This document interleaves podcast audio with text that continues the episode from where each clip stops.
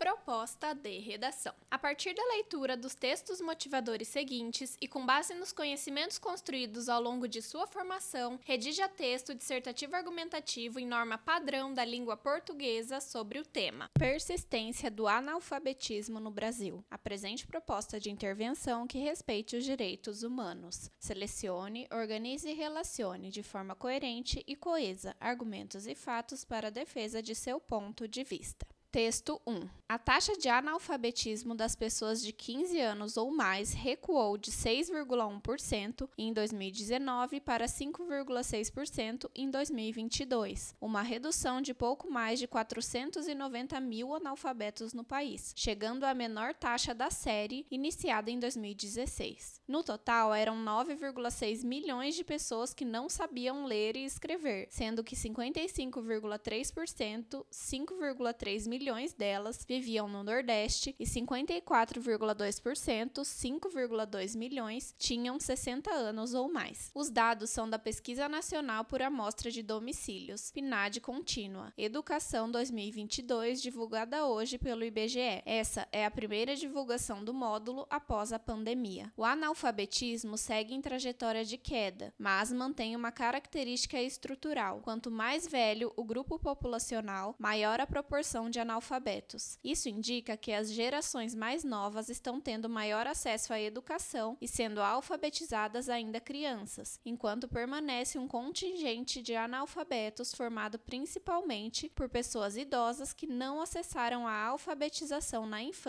e juventude e permanecem analfabetas na vida adulta. Observa a coordenadora de pesquisas por amostra de domicílios do IBGE, Adriana Beringui. Texto 2. Não é de hoje que se sabe que o índice de analfabetismo no Brasil ainda é grande, tendo milhões de analfabetos acima dos 15 anos de idade. Isso é uma realidade causada pelos modelos de educação arcaicos, sem inovações que tolhem a capacidade criativa dos sujeitos, gerando insegurança e insatisfação pessoal. Convencidos de que não adianta continuar na escola, muitos estudantes se afastam dela por pura falta de motivação, por não acreditarem que são capazes de vencer. O medo domina as sensações prazerosas do aprender, pois repetências anteriores, exposições diante dos colegas, humilhações dentro da sala de aula coíbem o sujeito, demonstrando que ele não é capaz. No Brasil, ainda existe a concepção de que os menos favorecidos não têm condições de aprender, devendo aceitar que são a mão de obra pesada e barata do país, estando às margens da nossa pirâmide social. Texto 3. O analfabeto. O analfabeto não vence na vida e tem a sua lida presa aos demais. O analfabeto não sabe de nada, não lê as notícias que vêm nos jornais. O analfabeto é um papagaio, só fala porque ouve outro falar, e em caso de assinar um documento, ele deixa a ficha do seu polegar. Texto 4. O texto 4 trata-se de um infográfico. Favor verificar a proposta em PDF para melhor compreensão.